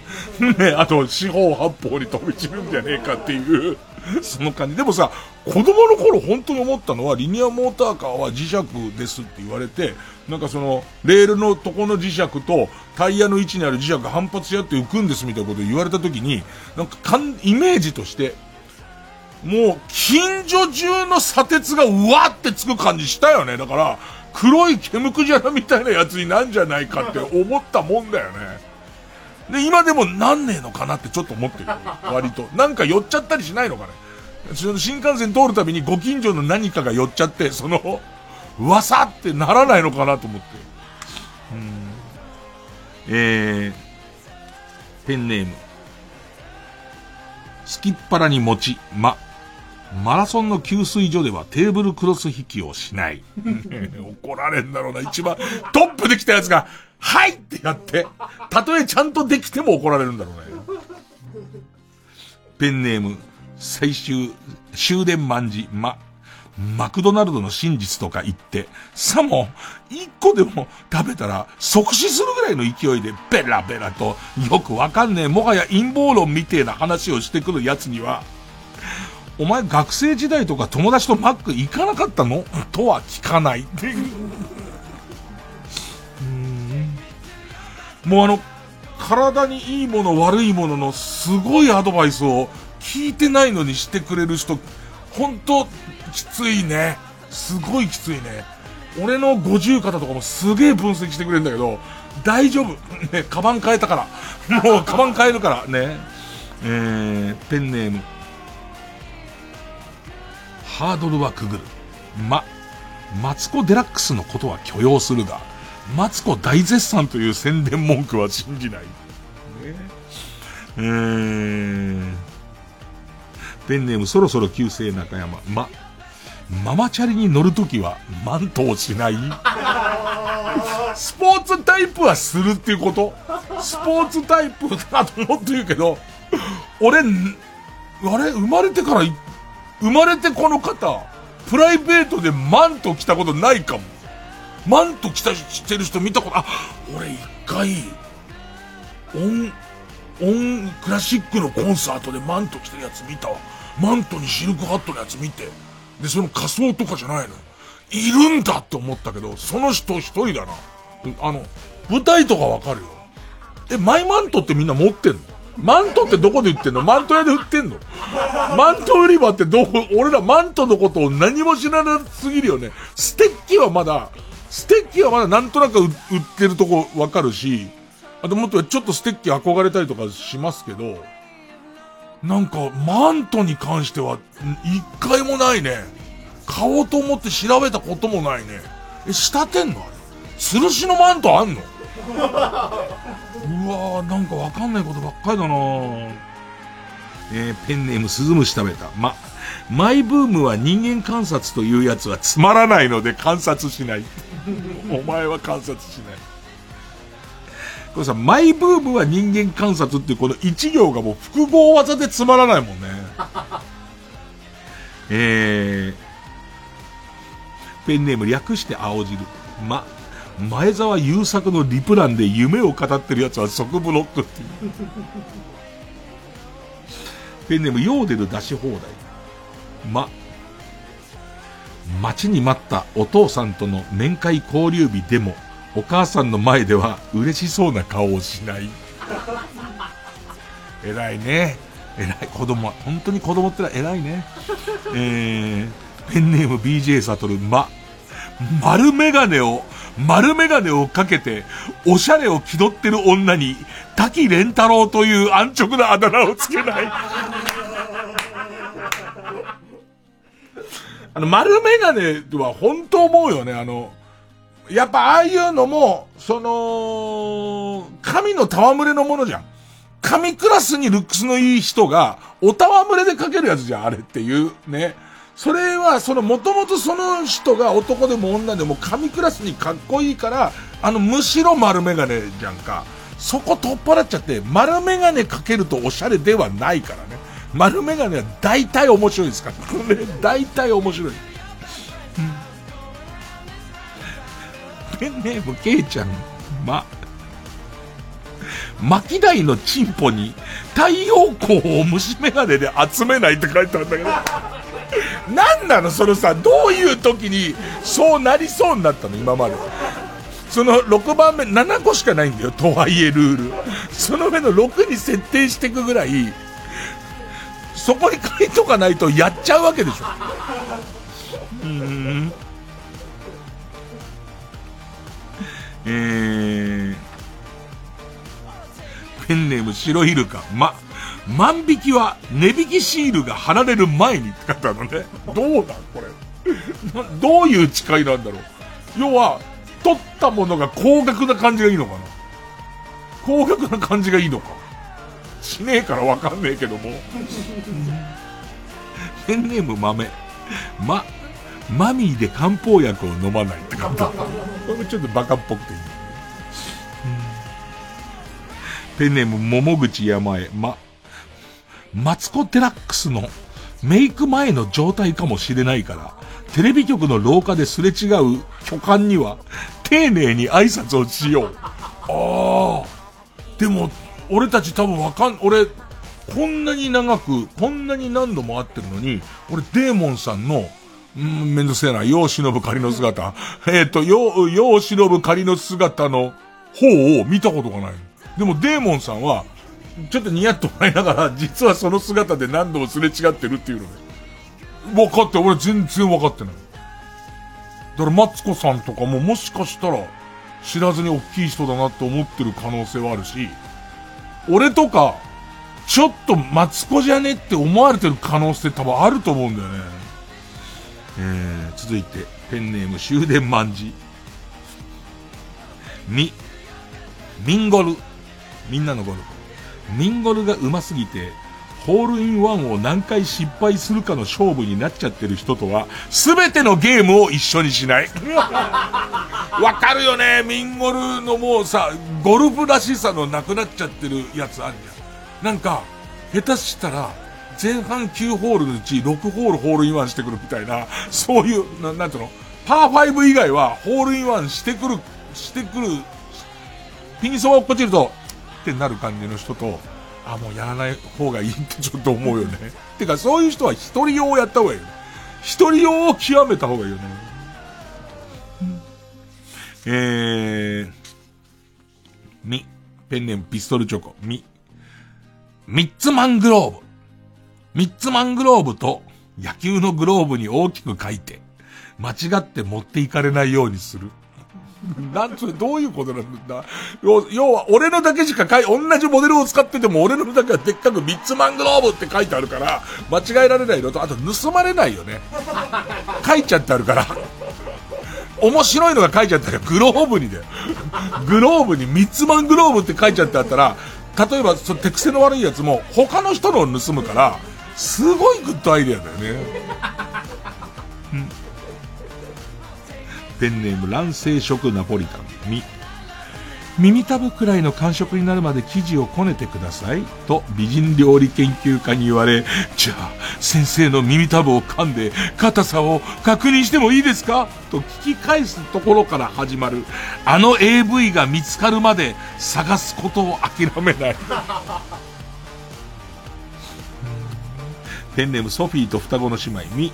ミミックってことはバレバレなんですけど、と言いながら宝箱を開ける。ああ、すげえわかるわ。そのあり方は絶対ミミックじゃんってとこにあるもんね。どこにあるんじゃ。分かってますけど別にって言いながら。でも、開けないと、ね、開けないとだから開けるだけですけど、つって。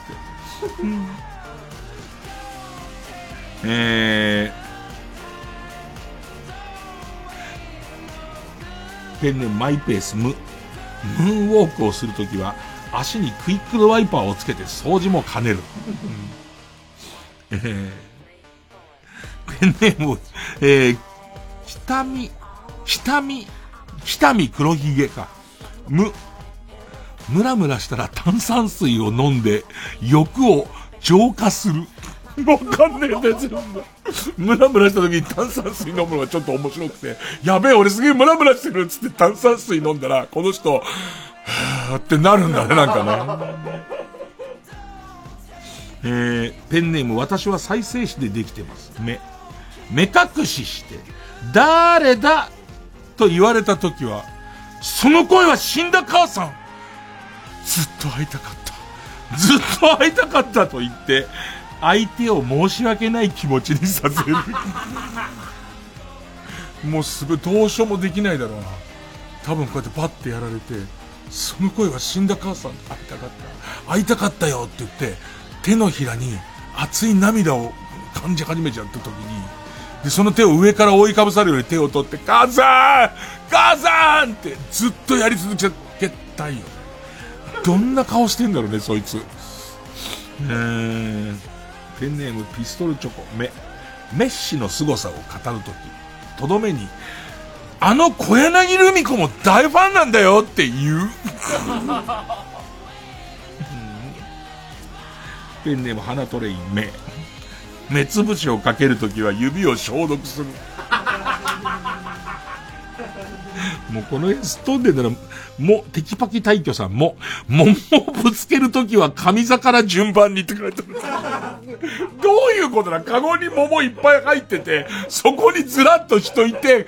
わーって入ってきて、上座のやつから一個ずつ桃をぶつけてくんだよね。ペンネームマイペースも、もっくんとやっくんのサインが手に入ったら、もう無理してコンプを目指さなくていい。ラスト、ピストルチョコも、モーリー・ロバートソンがちょけ始めたらミュートって。ちょっとわかんないね。ちょっとわかんないね。すげえこう、政治を切り始めて、で、途中から、日本のテレビはこういうことに規制をかけすぎるけど僕は言えるみたいなところから、さらにちょけ始めた時に、あ、もうこの先は、わかんない、デーブ・スペクターさんっぽくなっちゃうからっていう、この先はなっちゃうからっていうのはわかりますね。えー、ということで、セブンルール6番目でした。さあ、続いてこちら、すっとぼけ古市のりとし節かるた。とぼけた顔してバンバンバン。バンバンバンバンバンバンバンバンバンバン。ペンネームレレレンチューの群れ。ま、マナー講師って、上から目線の人多くないですか？っていうか、その態度って、マナー違反なんじゃないですかそう、みんながマナー教師の人にイラついてる時点で、マナーがなってないですよ。人を不愉快にさせてる時点で、マナーもクソもないですよね。この、この番組はなぜこんなにマナー講師の人を目の敵にしてるんだろうっていうのはありますけどね。えー、正しいマナー講師の方の殴り方とか教えてほしいですよね。袖をまくり上げて、きちんと袖をまくり上げてみたいな。えー、ペンネームオーシャン。ま、前川清さんがメインボーカルなのに、内山田博とクールファイブっておかしくないですか？だったら、安室奈美恵ウィズスーパーモンキーズを、レイナウィズスーパーモンキーズって言ってよくないですか？いや、いいよ。いいけど、別にいいけど。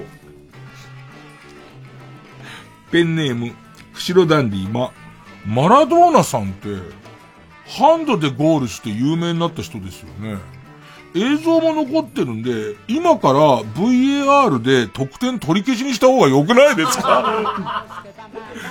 まあ、俺らさ、そのさ、マラドーナの凄さが分かってないの。全然分かってなくて、マラドーナの名前をもう耳にした時には神の手って話ともセットなの。マラドーナがその前にどうだっていう。マラドーナといえば神の手なわけ。そうするとさ、なんでってなっちゃうよね。サッカーもそれほど日本で認知されてないから、いやいや、ハンドだよねっていう、すごい褒められてるよ、このハンドっていうのが、当時は全然わかんなかったね。えー、すっとぼけ古市のりとしぶしかるた。ペンネーム、夢の国の守り人。ま、麻薬を探知する犬を、麻薬犬という言い方もおかしくないですか？バターを陰部に塗って舐めてくれるバター犬が基本だから、麻薬を舐める犬を麻薬犬って呼ぶべきじゃないですかって。もう麻薬に、そういうことでしょ。ごめん、ちょっと待って、古市さん。バターを舐める犬が、バター犬がなんで基本なの？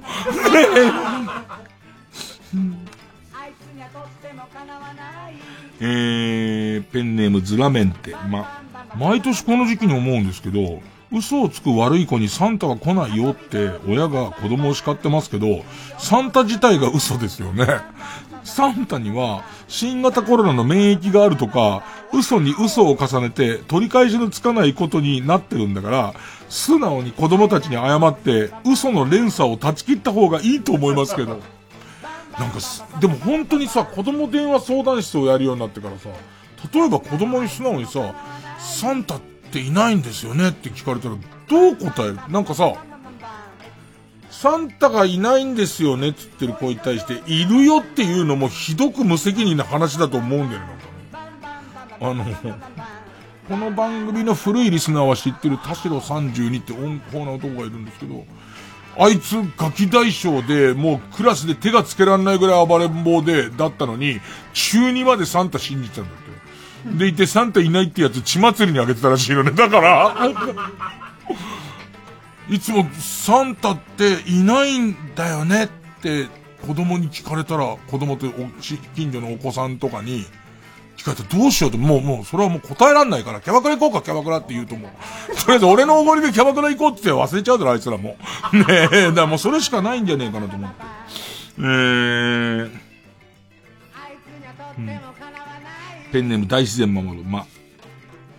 マラソンって他の競技より長く走るのに、商品が金メダル1個ってコスパ悪くないですか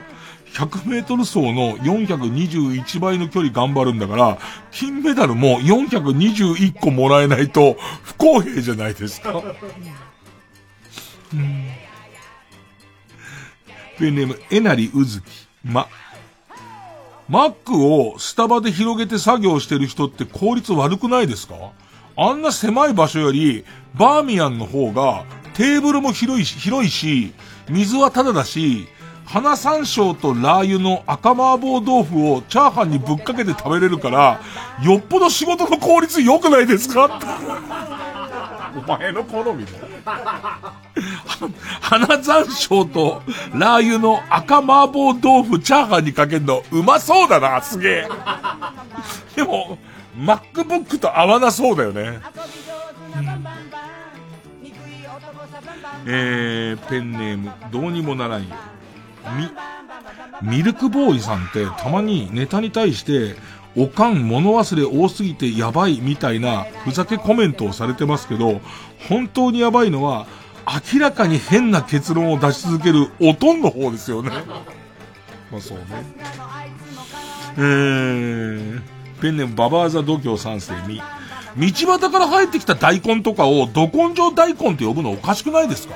むしろ大根ごときに破られたアスファルトを負け犬アスファルトって呼んだ方が 日本の土木作業を鼓舞する感じがして、プラスになりませんか？確かに。ど根性大根とは限らないよね。本当だよね。負け犬アスファルトの可能性も結構高いよね。ペンネームオーシャン。見た目が似てるからってウニにバフンってつけるのおかしくないですか？だったらかりんとうは乾燥うんこって呼んでいいですか？ペンネーム大自然守る、み、水着姿で歯ブラシを加えて、ん？どうしたの？みたい表情でこっちを見ているグラビア写真って、シチュエーションが意味不明じゃないですか。そうなんだよね。あの、写真集って冷静になると、何してんのっていう写真すごい多いよね。お前なんでそんなことになっちゃってんのっていう。うん。なんかわかんないさ。あの、アマオぐらいの大きさのイチゴをさ、噛むでもなく舐めるでもなく唇で挟んで止めてる写真とかあるじゃん。何やってんの？あれね、その生活のワンシーンのところに、あれがないじゃん、一度も。しかも水着だったりするよね、それもね。まあ、ブツブツのできた祈祷を思い浮かべてんだと思うんですけどもね。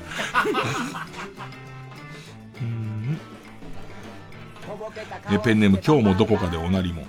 む、昔裸の大将ってドラマありましたけど、あれおかしいですよね。彼、服着てるじゃないですか。薄着の大将か、半裸の大将あたりにしておくのが、賢明だと思いますけど。うーん。えペンネーム、孤独なコンビナート、め、面と向かって演技派女優っていうのをやめにした方が良くないですか？あれってブスってことですよね。すごい美人の人に演技派女優って絶対言わないよね。絶対言わないよね。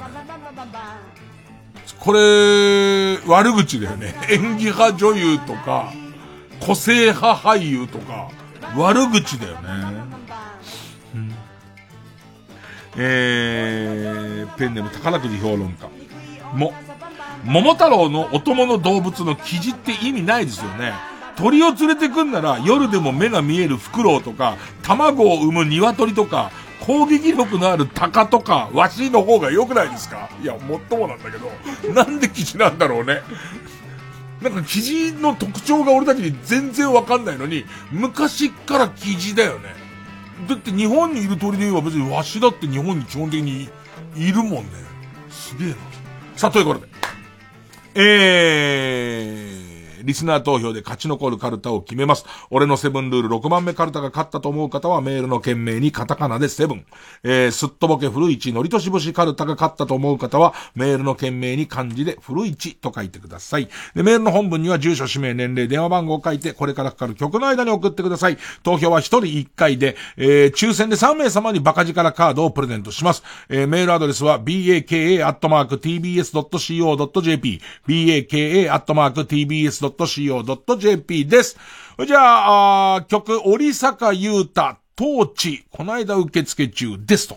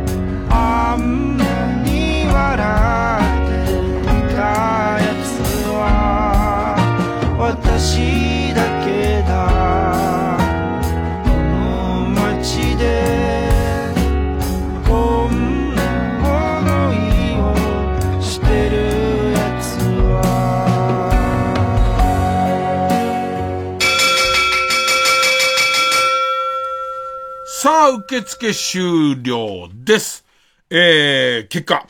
俺のセブンルール6番目カルタ。今日すげえ聞いてんな。579票。すっとぼけ古市のりとし節カルタ。536票。勝ったのは、俺のセブンルール6番目カルタ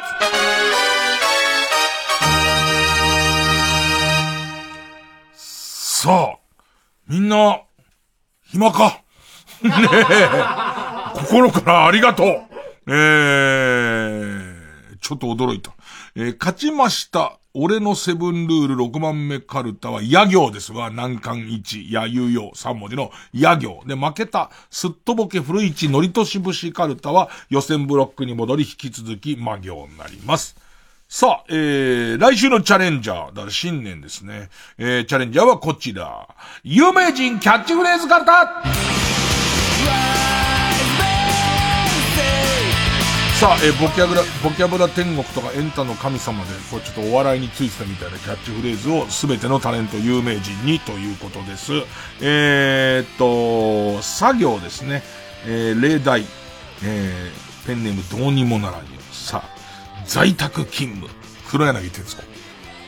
でもお、うまいの多いんだよね。基本的にゲラゲラってもんでもないんだよね。うまいのがまあめちゃめちゃ多い。ペンネーム佐田吉。さあ、さかなクンと同じ戦友が、声優が吹き替えを担当してます。もう中学生。えー、ペンネームおしるこのむお。し、鹿よりうまいぞ。松島智子って。ただ、えっと、もちろん、あの、このセブンルール6番目カルタの野行と有名人キャッチフレーズカルタ作業いただきたいんですが、来週新年1回目ということで、その2020年に読まれたすべてのカルタの中から、この番組スタッフの選ぶ、えーっと、まあ、トップ1でもないですけどね、優秀だなっていう、笑ったなっていう、えー、カルタを選んで発表するっていうのをやりたいと思ってます。えーもちろんネタの方も送ってください。お待ちしております。月曜ジャンク。一撃から深夜のバ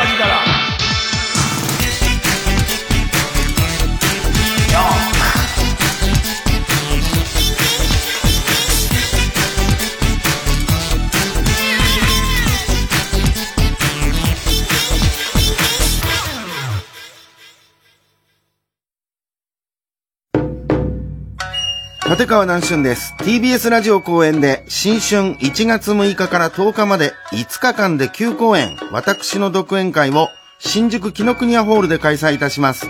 題して春南春。どなた様にも大変な一年だったでしょうが、一応来福となりますように、大勢のゲストの力も借りて精一杯務めます。チケットは全席指定5000円で、木のチケット、チケットピアにて絶賛販売中です。お問い合わせは03-3354-0141木の国屋ホールまで。立川談春の独演会春談春どうぞおいでください。毎週金曜夜12時からの「マイナビラフターナイト」では今注目の若手芸人を紹介しています。ゆうザトウイチ見て泣きます。すごい大人。空っぽだよ。入れてこい。マイナビラフターナイトは毎週金曜夜12時から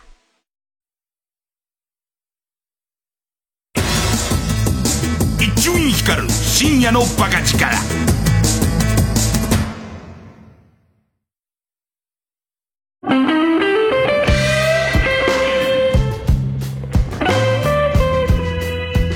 ここでザ・幸せのお前のマフィンをお聴きください。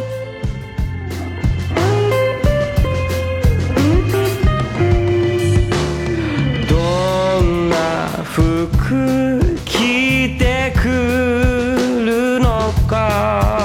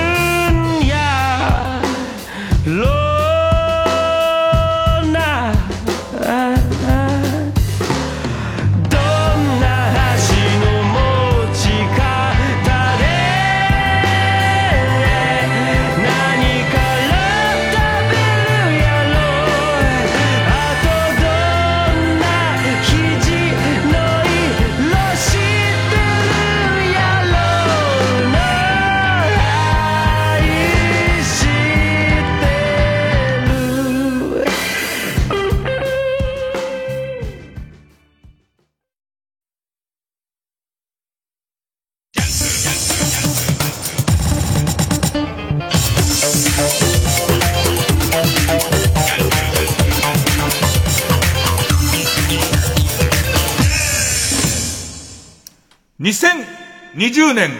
輝け日本、あの歌はこう聞こえたら、もう、おしまい大賞アメボ、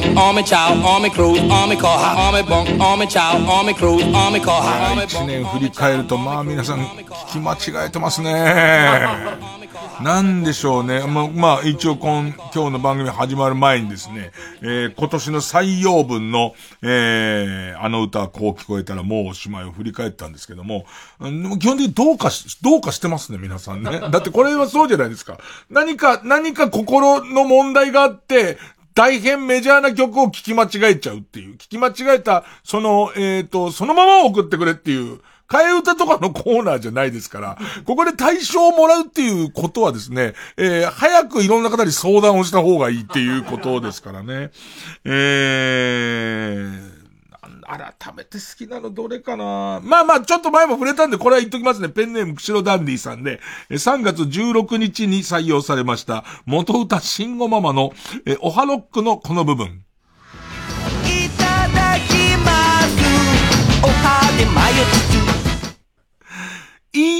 だしまう。やっぱりしまわないが、まあ俺の中で。な、もうしょうがないよ。これ万人が面白いと思うかどうかは全然わかんないですけど、なんなのそれっていうのがすごい好きなんですよね。えー、それで言うと、2月24日採用分ですね。ペンネームカムチャッカマーガリンドッグ、元歌石川さゆり、津軽海峡冬景色のこの部分。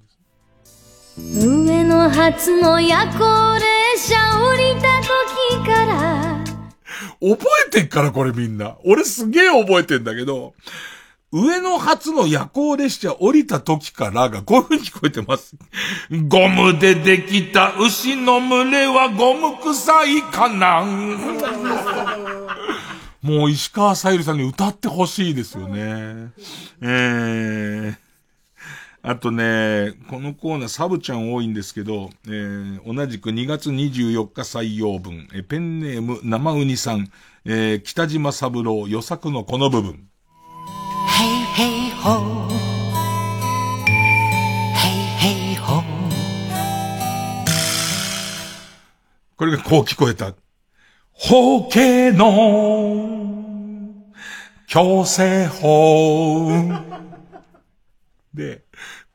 これがもし替え歌ならば相当レベル高いじゃないですか。これ聞こえちゃったってコーナーになってくると、一番好きな北島三郎は、8月31日採用分です。えー、元歌北島三郎予作、えー、この部分。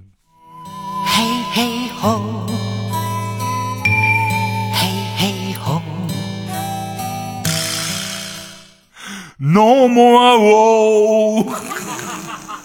No more war. もう、サブちゃん、もう、レノンクラスっていう、サブちゃん、そう思って生きてた人が、そのことばっかり考えて歩いてた時に、予作聞こえてくると、こういう風に聞こえちゃうってことですから、とても素晴らしいんですよね。えー、ペンネーム。これもスタッフに言わせると全然覚えてないって言われるんですが、俺は覚えてる。ペンネーム、猫を引く夢さん。えー、3月16日採用分。えピンキーとキラーズの恋の季節のこの部分。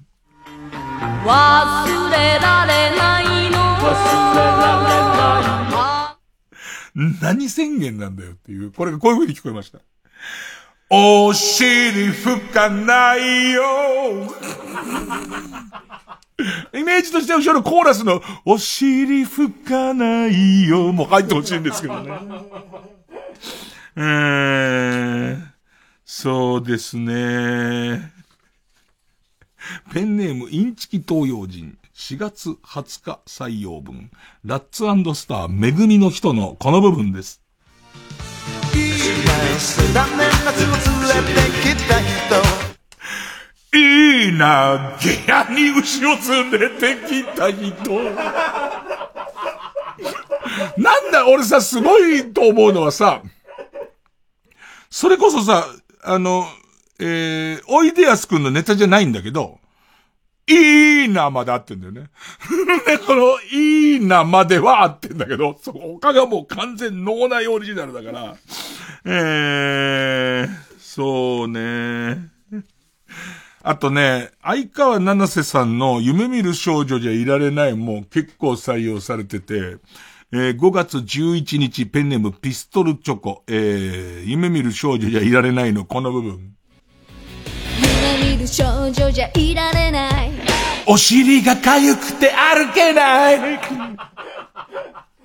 で、これのもう展開、その最後ないで終わるパターンもいいじゃん。やっぱりいいんだよね。だけど、同じく夢見る少女じゃいられない12月7日採用分です。えー、先っぽ三畜ありさんも、えー、この部分を聞き間違えています。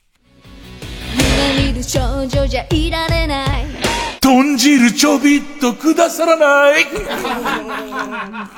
誰にどこで、誰にどこで言ってんだよ。それもすげえ気取った感じで、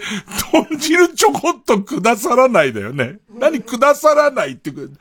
スなのお前。お前ドレスなん？ねえあとね、短い系だとペンネーム大自然守る。5月18日採用分、えー、大杉久美子、フランダースの犬主題歌、夜明けの道のこの部分です。これがこういう風に聞こえたって言ったら、クソ雑誌！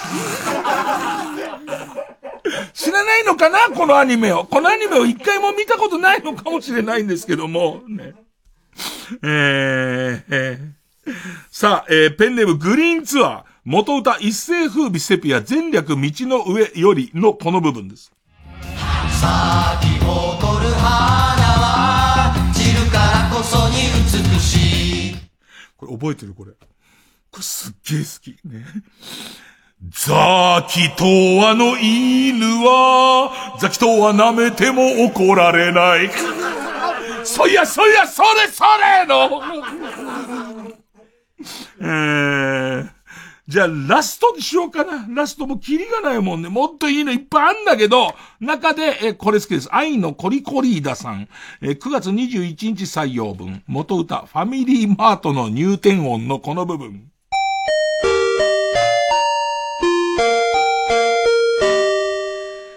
ゴリラの夢、森の夢。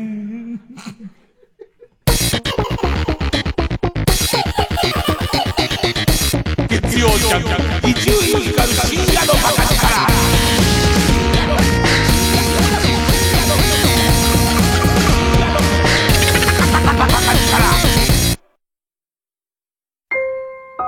ミュージカル俳優の井上芳雄です。僕が担当しています井上義雄 by myself から生まれた初の配信ミュージカル箱の中のオルゲルを来年2021年1月17日日曜日午後7時から生配信します。番組でもおなじみの大貫雄一郎さんの音楽、ゲストには咲日美優さんを迎えてお届けします。完全オリジナルのミュージカルで、しかも生配信ということで、初めての体験をぜひ一緒に楽しみましょう。小野木さん、新曲もたくさんあるんですよね。全部新曲でいきますよ。うわ、本当ですか？もう完成してますか？泣かせます。え、泣かせます？泣かせます。泣かせます？で、完成は今のところ？泣かせます。うわっと、まだしてねえな、こいつ。その日までには完成しますので、お楽しみに。ミュージカルをまだ見たことがないという方や、なかなか劇場にお越しになれないという方にも届いてほしいという思いを込めてお送りします。オリジナル配信ミュージカル、箱の中のオルゲル。生配信をぜひご覧ください。泣かせます。ただいまチケット販売中です。詳しくは TBS ラジオのイベントページをご覧ください。TBS ラジオジャンクこの時間は小学館中外製薬マルハニチロ伊藤園ホテルズ総合人材サービス新生梱包他各社の提供でお送りしました。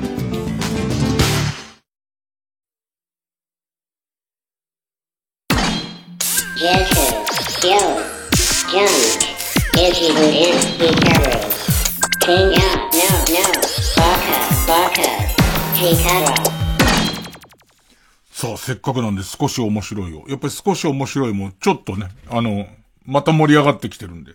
えー、ペンネーム北あかりの目覚め。木下ゆきなが自伝本を出す計画があるとニュースになっていたが、ユッキーナの半生なんかよりも、その本に縦読み要素が入ってるのかどうかが気になる。絶対入れた方がいいよね。もうもはや絶対いっぱい入れた方がいいよね。すげえ面白いよね。俺もし、その、もし入ってなかったとして、これに一切縦読み要素が入ってなかったとして、俺、最近よく、こう、本の帯頼まれるんだけど、帯に縦読み入れるから、あの、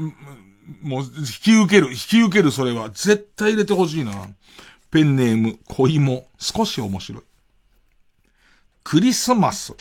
と、クリス松村は、初めの4文字が一緒。だ予測変換で、クリスマまで書いて、クリス松村出る人って何、で、ずっと、ずっ、かなりの頻度でクリス、クリス松村書いてないと、クリスマス出ちゃうよね。えー、ペンネーム、つるふさの法則。紅白歌合戦の審査員に選ばれたチコちゃん。あ、そうなんだ。えー声はあの人が当てるとして、誰の脳で審査をするのか。あ、ちょっと興味深い。すごい興味深いね。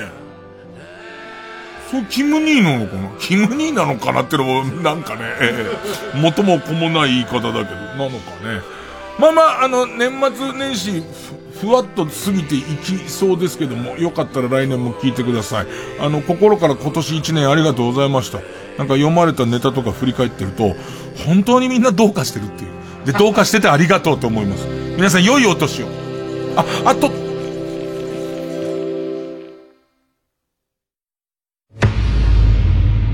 Audio Movie あなたはこんな体験をしたことがあるでしょうか？夢ともうつつともつかないこんな体験を昭和51年から関東一円の夜を恐怖に陥れた四十数年を経てオリジナル脚本で復活する。もういいから電気消して。ホラーの匠が手がける。令和版夜のミステリー。オーディオムービーシリーズで配信中。90.5メガヘルツ。TBS ラジオ。中川大志です。清原かやです。公開中のアニメーション映画ジョゼと虎と魚たち」感動は劇場で。お待ちしてます。3時です。